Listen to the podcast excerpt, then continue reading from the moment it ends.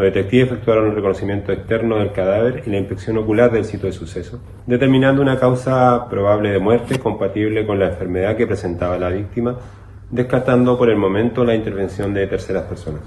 El equipo de la Brigada Homicidio, en conjunto con la Fiscalía Local de Castro, con ayuda pericial del Laboratorio de Criminalística, establecieron que esta persona llegó ayer hasta este borde costero, siendo visto por trabajadores que se encontraban en las cercanías, quienes dieron aviso a la autoridad. Se tomó contacto con familiares y se efectuaron informes a fin de dar cuenta del trabajo investigativo.